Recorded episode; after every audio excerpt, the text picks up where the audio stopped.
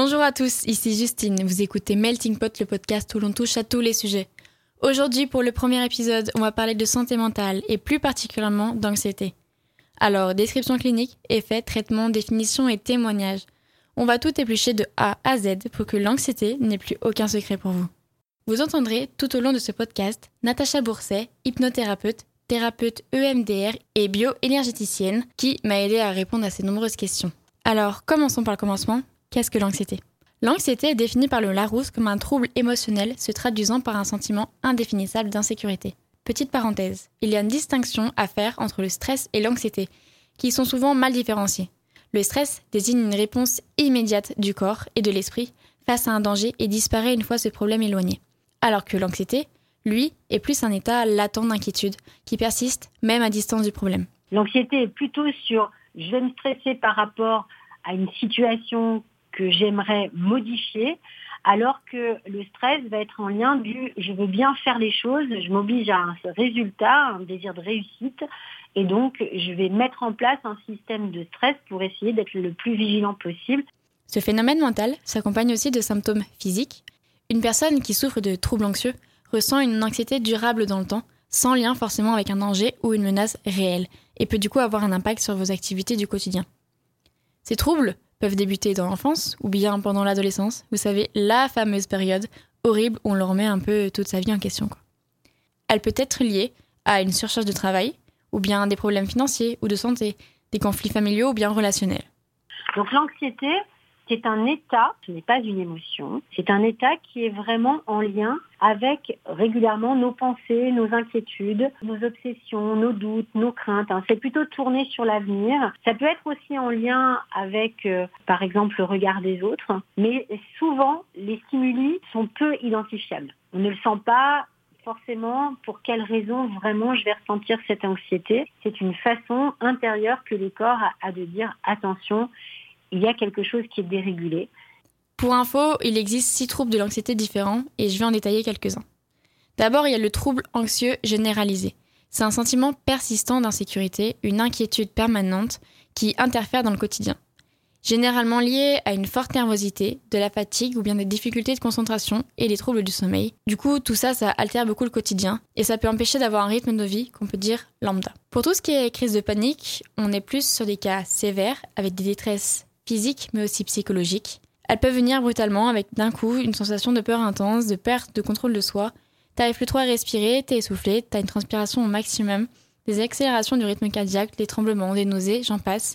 Les symptômes varient un peu en fonction des personnes et des crises, mais globalement c'est une perte de contrôle immense. Bien sûr, ces comportements-là, s'ils se globalisent à l'intérieur et qui vont s'accentuer, on peut être sur des risques de dépression, euh, voire même, alors là, on va être vraiment sur, euh, sur euh, des, comportements, on va dire, plus, plus, plus, hein, euh, comportements suicidaires, toxicomanes, alcoolisme, difficultés d'apprentissage, voire jusqu'à de la phobie scolaire. Hein. Certaines attaques peuvent être anticipées par des symptômes et donc être un peu plus simples à gérer, mais d'autres se déclenchent de manière inattendue sans raison apparente. Bref, il y a beaucoup de symptômes qui correspondent à une crise de panique, mais ils varient chacun en fonction des personnes et aussi en fonction de la crise, qui peuvent être plus ou moins fortes. On écoute ici le témoignage de Manon, âgée de 20 ans, qui va nous raconter les prémices de ces crises d'angoisse. En gros, euh, au niveau du ressenti pendant une crise, en fait, la crise, il va y avoir un événement qui va la déclencher. Généralement, c'est du stress ou le sentiment de ne pas savoir quelque chose. Ça va faire euh, monter la pression et au bout d'un moment, euh, j'arriverai plus à réfléchir.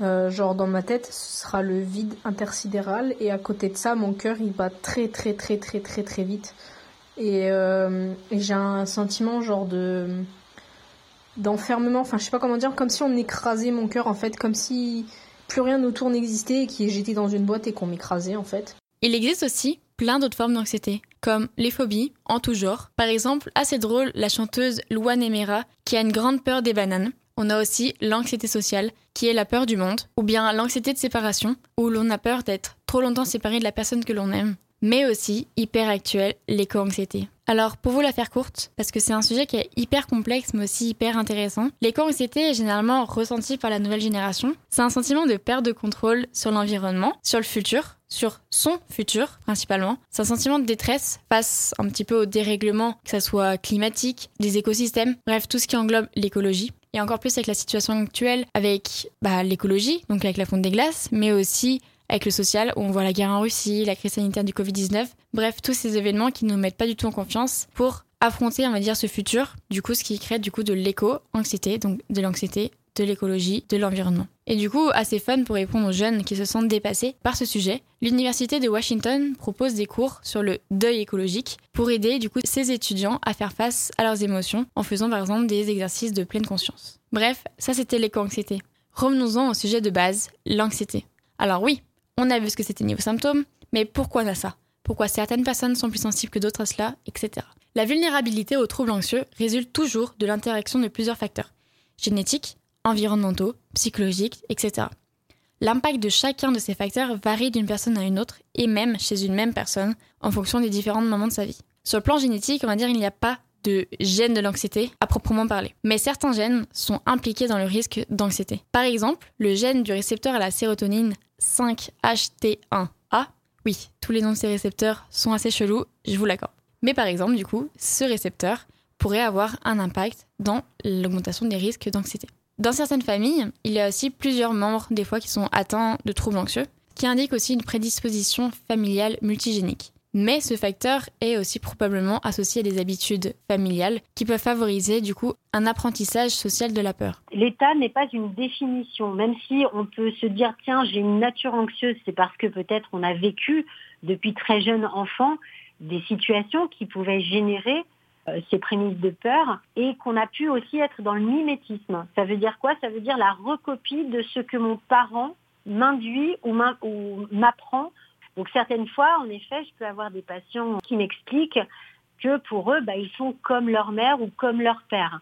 Tout cela, c'est de l'apprentissage, ce n'est pas une définition, donc sachez que l'anxiété n'est pas une fatalité, bien au contraire, c'est juste un état ponctuel qui peut se révéler devenir une habitude si on ne traite pas la racine hein, de l'anxiété. Bref, des antécédents familiaux de troubles anxieux, des événements traumatisants, la consommation d'alcool ou de drogue, ça j'y reviendrai après, la prise de certains médicaments ou bien l'existence d'autres problèmes médicaux ou psychiatriques peuvent tous avoir une forte influence sur le développement de l'anxiété d'une personne. Mais ce n'est pas tout.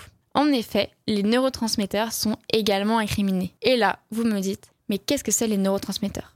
Les neurotransmetteurs, ce sont des messagers chimiques, des molécules, capables d'assurer la transmission de l'influence nerveux au niveau des synapses de nos neurones c'est-à-dire dans notre cerveau. Ici, on parle notamment de GABA, qui est du coup aussi la cible des médicaments anxiolytiques par ailleurs. GABA, c'est du coup un neurotransmetteur inhibiteur de l'activité cérébrale, qui est produit du coup au niveau du pancréas, qui va aider votre organisme à gérer un peu mieux son niveau d'éveil et son anxiété, parce qu'il possède des vertus stabilisatrices de l'humeur. Il peut ralentir votre rythme cardiaque, réduire votre tension artérielle, favorise le calme, diminue la tonicité musculaire. Bref, GABA est super important pour votre taux d'anxiété. Un déficit en GABA aura un impact sur vos capacités d'endormissement. De même, une insuffisance en acide GABA-aminobutyrique favorisera l'irritabilité et l'anxiété. Certains troubles sont aussi liés à un manque de GABA, comme la difficulté de centrer sa pensée, une nervosité accrue, ou bien des tremblements, des essoufflements. L'impression d'être toujours fatigué malgré une bonne nuit de sommeil peut être liée à un manque de GABA.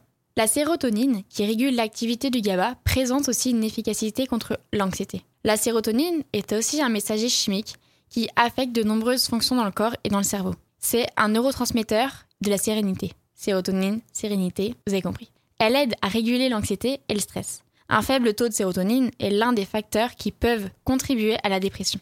Cette substance chimique joue un rôle dans le rythme du sommeil, dans l'impulsivité, si on en manque, et au contraire favorisera la patience si on en a assez. Ça peut jouer aussi un rôle dans l'appétit, dans les comportements sexuels et aussi dans l'anxiété il va falloir faire extrêmement attention à notre stockage de GABA, puisque c'est le premier neurotransmetteur pour éviter que les autres se dérégulent trop rapidement. L'acétylcholine, par, par exemple, sont les prémices de l'Alzheimer. Si on manque d'acétylcholine, ça peut être vraiment très grave, puisqu'on va progressivement avoir des trous de mémoire et développer plus tard, beaucoup plus facilement, de l'Alzheimer. La dopamine, bah, c'est le neurotransmetteur pour tout ce qui est maladie de Parkinson. L'anxiété, c'est aussi des troubles dépressifs. Parce que 70 à 80% des personnes qui souffrent de troubles anxieux risquent de développer des symptômes dépressifs. Les anxieux sont aussi plus sensibles aux addictions. Alcool, tabac, drogue, un peu toutes ces substances qu'on dit apaisantes pour contrebalancer l'effet de l'anxiété et essayer de stopper ou du moins de canaliser ses pensées, le manque va générer de l'anxiété. C'est-à-dire qu'inconsciemment, si vous arrivez à la fin de votre paquet de cigarettes et que euh, bah, vous avez une situation au travail, euh, même personnelle hein, ou familiale, difficile, comme l'inconscient aura pris l'information du j'ai besoin de la cigarette pour y arriver, eh bien du coup, il va générer une anxiété. Alors que si on était en équilibre émotionnellement avant et qu'on vient se déstabiliser par l'environnement extérieur et que bah, on a appris à respirer, à s'accorder euh, par exemple un temps de soi, soi, etc., bah, ça, développera nettement moins d'anxiété que si je, n'ai pas ce qu'il ce me faut sous la main. Toutes ces substances vont favoriser les crises d'angoisse, donc finalement, on est soulagé, mais que sur une courte période.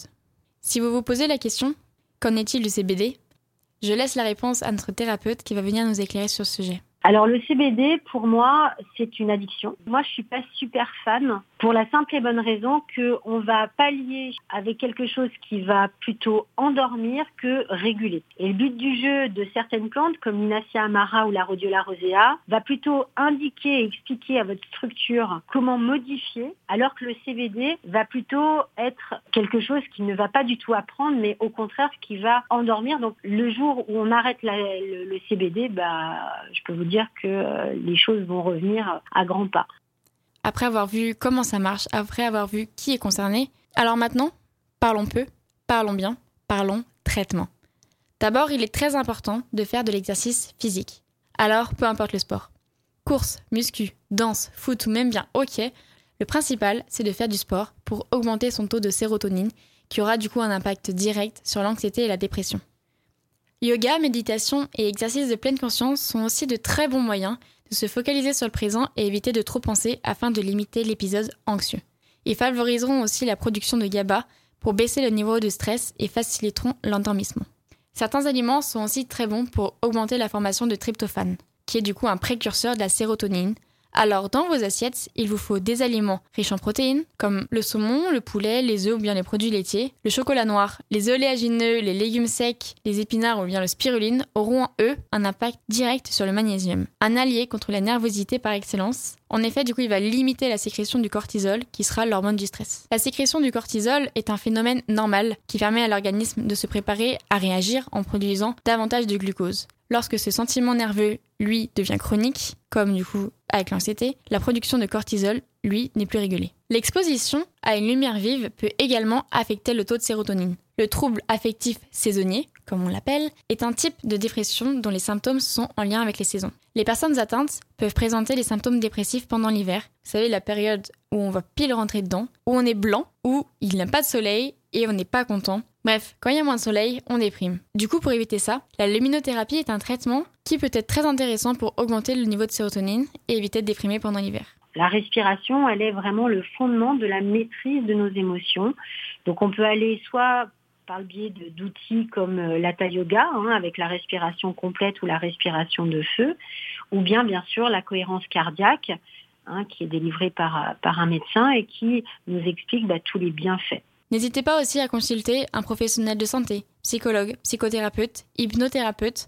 Bref, il en existe tellement mais ils peuvent vous faire un bilan sur vos neurotransmetteurs, qui peuvent être du coup comblés par la prise de compléments alimentaires, mais aussi faire un bilan sur vous, peut-être faire une analyse de vos angoisses qui pourront peut-être être traitées aussi par hypnose, par un hypnothérapeute du coup. Enfin, dernier conseil, si vous vous sentez un peu anxieux, sans raison particulière, mettez vos baskets, vos écouteurs, podcast dans les oreilles et allez marcher dehors. Le contact avec la nature fera aussitôt baisser la pression et vous procurera un sentiment de bien-être instantané. Alors voilà, c'est tout pour moi. J'espère que vous en avez appris un peu plus sur l'anxiété.